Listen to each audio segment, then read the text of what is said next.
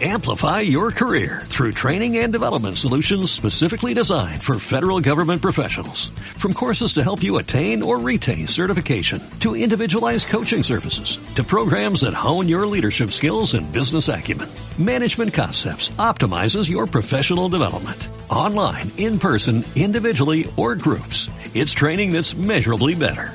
Learn more at managementconcepts.com. That's managementconcepts.com.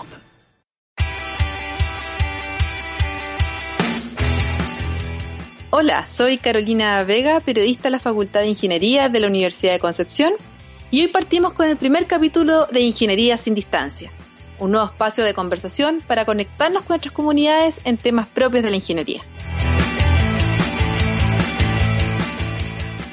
Me acompaña a varios kilómetros de distancia mi amigo y colega Patrick Pucci. Hola Patrick. Hola Carolina, ¿cómo estás? Muy bien, Patrick nos va a acompañar en nuestro, nuestro elemento técnico de grabación y también en futuros capítulos también vamos a poder participar eh, más integrantes del equipo en Ingeniería sin Distancia. Y así como los profesores de la facultad ya partieron con clases online, nosotros desde Comunicaciones de la Facultad de Ingeniería también quisimos sumarnos a este desafío que nos impuso la pandemia COVID-19. Las clases ya comenzaron, los alumnos y alumnas de ingeniería se están conectando. Esperamos que este nuevo espacio sea un tiempo de reflexión y conversación en torno a temas actuales. No podemos negar que junto con el coronavirus también llegó la saturación de información relacionada con el tema. Todo el mundo está atento, observando estadísticas, revisando artículos científicos, posibles curas. Y uno de los temas que ha cobrado relevancia es la fabricación de elementos o dispositivos que colaboran en la seguridad, como protectores faciales e incluso ventiladores mecánicos o automáticos. Nuestro invitado de hoy es Esteban Pino, académico del Departamento de Ingeniería Eléctrica, doctor en Ingeniería Eléctrica, director del Centro de Ingeniería para la Vida. Con él conversaremos sobre la gran cantidad de diseños disponibles, los llamados códigos abiertos, para que cualquier persona en el mundo pueda fabricar dispositivos de salud. Hola Esteban, bienvenido. Hola, muchas gracias. Primero que todo, ¿cómo estás?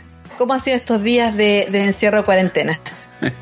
Bien, medio aburrido, o sea, desesperado por el encierro, pero pero bien, hay que echarle para adelante, ¿no? ¿Y cómo ha sido esto de grabar las clases? Porque antes de partir con el tema de, de los códigos abiertos, es importante también mencionar que todos los profesores de la facultad han tenido estas semanas que implementar sus, sus clases virtuales, ¿no? ¿Cómo ha sido estas semanas de, de inicio de clases?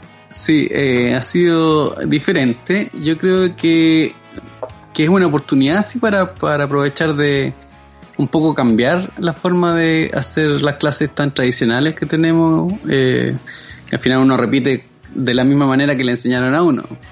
Pero esto es la, como la base de todas las nuevas técnicas de clase invertida o, de, empoderar más al estudiante. Así que yo creo que puede salir algo bueno de esta, de esta circunstancia. Yo estoy segura que muchas cosas buenas van a salir si son ingenieros UTEC, así que qué duda cabe.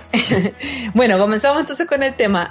Bueno, como comenzaba en la introducción decía que en las noticias han aparecido que el MIT o Medtronic o otras empresas o universidades de renombre internacional han dejado disponible en Internet diseños de código o en código abierto. ¿Qué significa un código abierto o estos diseños que están disponibles en la web? Eh, cuando se habla de código abierto, en realidad partió por el software, eh, que era código literalmente, eh, y a lo que se refiere es que cualquier persona lo puede tomar y, y modificar o usar. En este caso de, de los planos de fabricación se refiere también a eso, de que cualquier, va a estar ahí abierto a la comunidad, que cualquiera lo puede tomar y, e implementar. Ahora, no es tan llegar y, hacerlo, digamos, porque en el mundo de la salud, de los dispositivos médicos, hay, hay muchas más barreras que hay que tener cuidado hay que, y hay que pasar, digamos, antes de poner estos equipos en funcionamiento y, y está arriesgando la vida de alguien. Es una cosa un poco más... más o sea, seria. no es llegar y yo en mi casa tengo una impresora 3D y veo estos diseños y fabrico algo y lo uso, ¿no? Eh, hay o sea, va a depender. Pues, eh, los distintos países tienen distintas leyes, pero en general eh, todo más o menos sigue la misma lógica de las categorías. Entonces, por ejemplo, hay dispositivos que son categoría 1, después 2, 3, algunos llegan hasta 4. Entonces, de, acuerdo al impacto que tiene? A la, al, claro, al impacto y a, a lo peligroso ah, que es, si es que falla, cosas así. Entonces, por ejemplo, un protector facial, ¿ya? Que, un, que ponerse un escudo frente a la, a la cara para que no te salpique eh, muestras con, con virus, qué sé yo, eso es súper simple, digamos, y, y si es que está, es fácil de darse cuenta de que va a funcionar, porque es una, es una coraza así de, de un plástico transparente. Como los protectores faciales que están imprimiendo ahora. Y eso, eso está súper bien. Y, y, hay mucha gente eh, colaborando, entonces se está haciendo en distintas partes. Lo malo con la impresora 3D es que es un poco lento. ¿ya? No es igual de rápido que una, una, una manufactura así más industrial. Pero eso, eso está fantástico y están todos ayudando y ahí no hay ningún problema. Pero ahora sí, nos vamos al otro extremo, que es un ventilador mecánico, por ejemplo, donde va un paciente intubado y que el ventilador tiene que estar está dando soporte de vida, digamos, y falla y no se dan cuenta y la persona se muere. Súper grave. Ya. Eso tiene muchas más restricciones y muchas, hay que hacer muchas más pruebas. Entonces, eh, eso es lo que hay que tener cuidado. Sí, pero la urgencia ahora uno lo ve en Estados Unidos, por ejemplo, o en Italia, España, y, ojalá que en Chile no nos pase, pero la urgencia supera estos pasos que antes se hacían meses quizás de regulación, de certificación. ¿Cómo se equilibra la urgencia con, esta demanda, digamos? Sí, en, en, la FDA, por ejemplo, en Estados Unidos, quiero decir, eh, han salido cierto, cierto como que abre la puerta, digamos, a una validación más rápida eh, para ser usado con pacientes, ¿ya? Pero tampoco es así chip libre, porque, porque la cuestión es seria, digamos, no, no puede ser tan abierto. Entonces hay unas provisiones especiales en estos momentos que mientras dure la pandemia, donde tú puedes, te ha permitido ciertas modificaciones donde no necesitas eh, volver a, validar tu dispositivo. Por ejemplo, ciertas modificaciones en el caso de que se te, tus proveedores de ciertas ah, partes y piezas fallen, ¿ya? Entonces te, permiten modificarlo. O modificaciones, por ejemplo, por el uso de máquinas de anestesia como ventiladores eh, mecánicos, ¿ya? que no es su, su uso para el cual fue concebido, pero sirve para eso. Eh, entonces, eh, ese, algunas cosas, como digo, eh, son las que están permitidas, pero no cualquier cosa, no es así el chip libre. ¿Y en Chile qué pasa? ¿Hay certificación al respecto? ¿Hay, hay algún tema en, dispositivos médicos en general? En Chile no, están cambiando la ley, todavía se está discutiendo. Entonces lo que se hace ahora es que mm, como prácticamente todos los dispositivos médicos son importados, eh, lo que hacen es que al importarlo tú tienes que demostrar de que fue aprobado en algún otro país con una legislación más o menos seria y con eso se puede usar en Chile. Pero pero están los estándares internacionales, hay formas de, de poder exigir eso. Eh, eh, para, para asegurarse de que lo que estás usando con una persona le va, le va a provocar un beneficio y no, y no claro, por supuesto. un daño. Y cuéntame, eh, eh, previamente tal el Centro de Ingeniería para, para la Vida, ¿en, qué ha estado en estas semanas? Porque yo sé que tú estás apoyando a varios grupos de investigación, me comentabas anteriormente eh, que estás trabajando también con algunos grupos de médicos. Eh, de todos los, de los proyectos que a lo mejor puedes mencionar, ¿cuáles son los que están un poquito más avanzados en tu área, Esteban? Bueno, hay varios hay, en distintos frentes, por ejemplo, en el tema de, elementos de protección personal para el personal de salud, hay después alternativas de, tratamiento para los pacientes eh, que son de distinto nivel de complejidad, como, como, como te mencionaba. Eh, después está el tema de los ventiladores mecánicos, pero eso no, lo estoy viendo yo, pero sí en la facultad.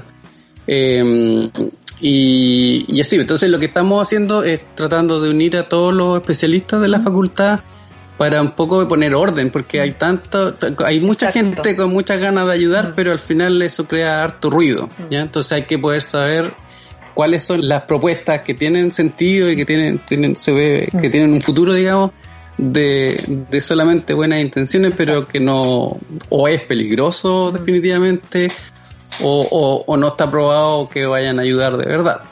Entonces, hay grupos, he estado trabajando con unos grupos internacionales que están hablando de, este tema justamente, de asegurarse de que las soluciones no hagan daño.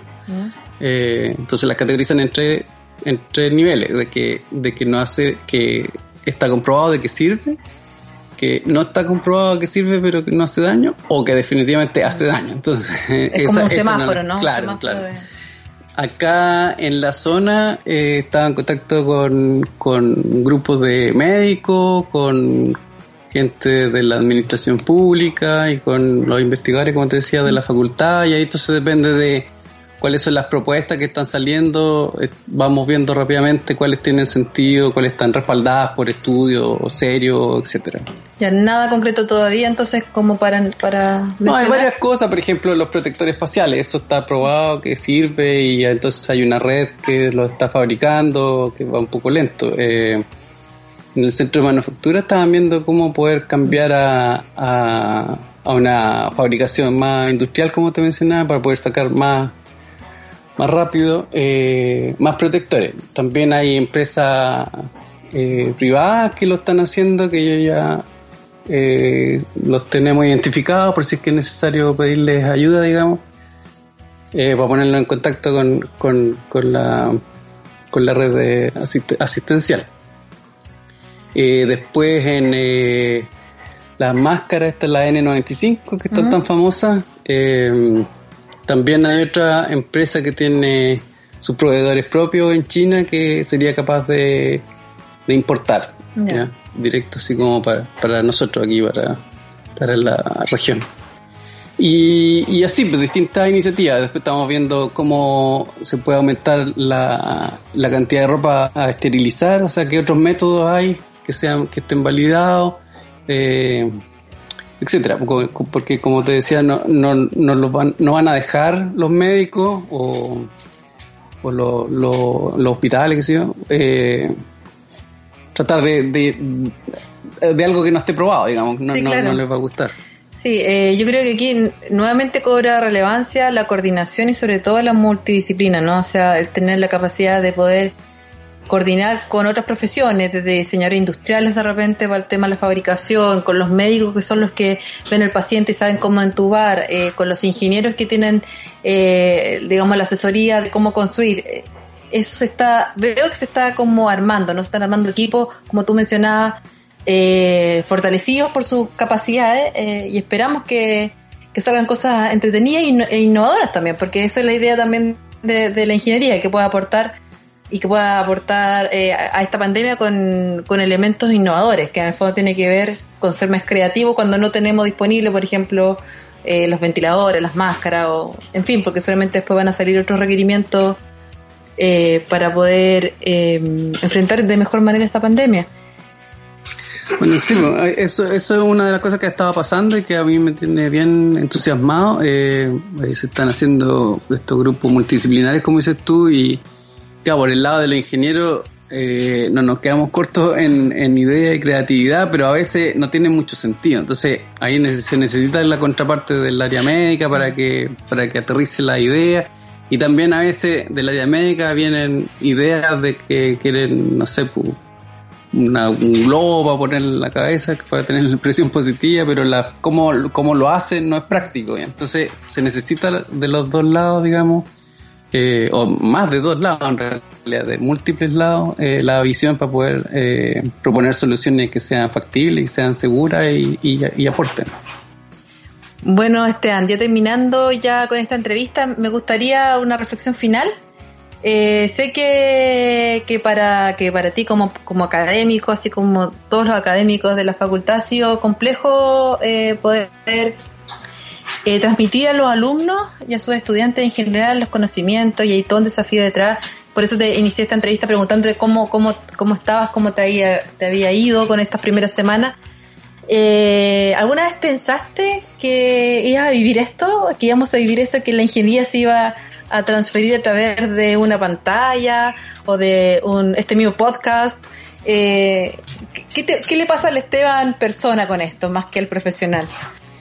No, yo sí lo imaginaba y, me gusta esto del uso de la tecnología para, para ayudarnos a conectarnos, eh, esa, esa cosa, eh, y lo encuentro fantástico y encuentro que esto, el, la tragedia del, del COVID, digamos, ha sido un impulso para todas esas cosas.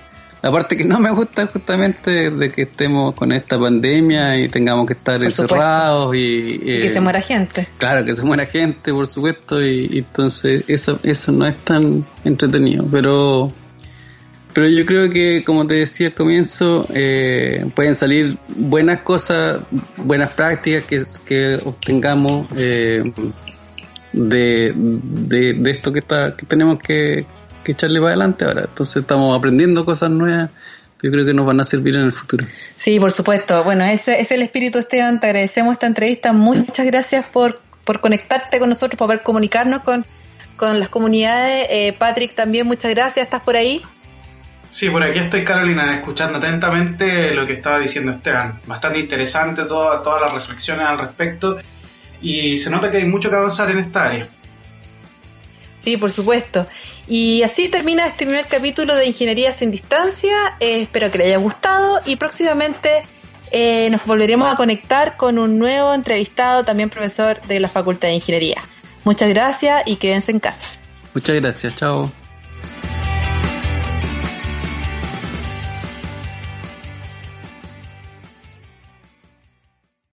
Amplify your career through training and development solutions specifically designed for federal government professionals. From courses to help you attain or retain certification, to individualized coaching services, to programs that hone your leadership skills and business acumen, Management Concepts optimizes your professional development. Online, in person, individually, or groups. It's training that's measurably better. Learn more at managementconcepts.com. That's managementconcepts.com.